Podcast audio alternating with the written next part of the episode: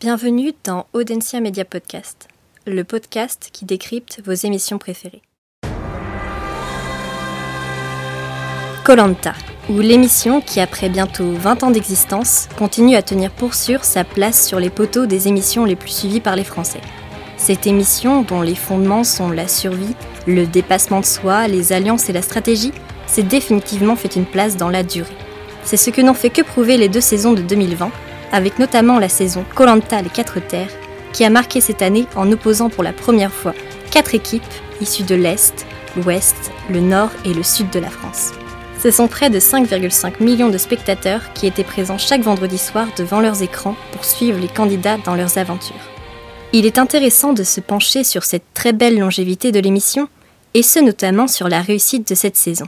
On pourrait mettre cela sur le dos du confinement et du fait que Colanta ait été l'occasion d'un échappatoire chaque vendredi soir dans la monotonie des jours. Néanmoins, si Colanta fonctionne si bien, c'est notamment lié à l'incroyable storytelling mis en place par l'émission. Pour rappel, le storytelling, ou communication narrative, c'est le fait de raconter une histoire. Des histoires, on en raconte et on en entend depuis la nuit des temps. Or, depuis les années 90, ce sont les marques qui utilisent le storytelling dans leur publicité et communication. Il s'agit alors de créer par le biais de la narration un lien émotionnel entre le consommateur d'un produit ou d'une marque et celle-ci. Colanta s'illustre parfaitement dans cet art du storytelling et ce, à toutes les échelles. Puisque ce n'est pas seulement une émission du vendredi soir à regarder autour d'un paquet de chips en buvant un soda avec sa famille et ses amis.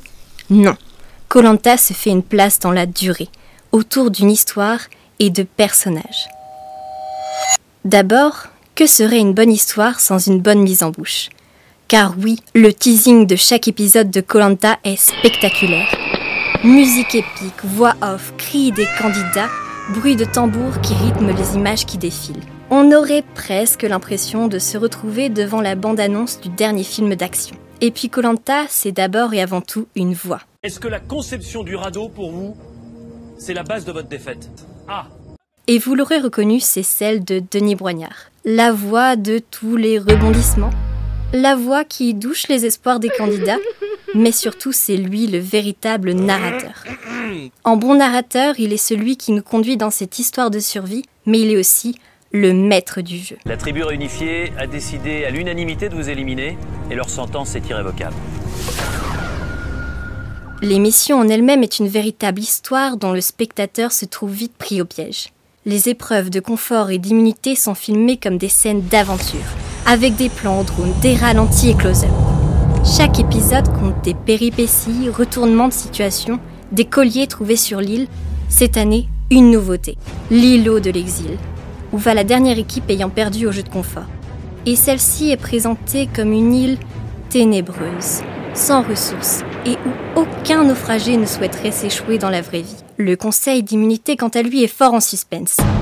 Avec une musique qui fait monter la tension et retient toute notre attention jusqu'au dépouillement des voix. Bien évidemment, Colanta, sans ses personnages principaux, que sont les candidats, n'existerait pas. Ceux-ci sont hauts en couleur, chacun avec une personnalité propre, savamment présentés dans des portraits qui ponctuent les épisodes. Tout ce petit monde cohabite ensemble et forcément, après quelques jours sans manger, on assiste à des tensions mais aussi à des moments de rire. Tout est fait pour qu'on ait l'impression, nous spectateurs, de côtoyer ces candidats. On suit leurs états d'âme, les rires, les larmes. On a ses favoris, on prend parti. Il y a des méchants et des gentils, et on veut soutenir un camp. Ainsi, quand l'émission s'achève en direct par la victoire de l'un d'entre eux, on a un peu l'impression d'avoir fini sa série préférée, et on attend avec impatience la saison d'après. Alors oui, Colanta se montre comme le warrior de la survie des émissions françaises et semble indétrônable dans son storytelling bien ficelé.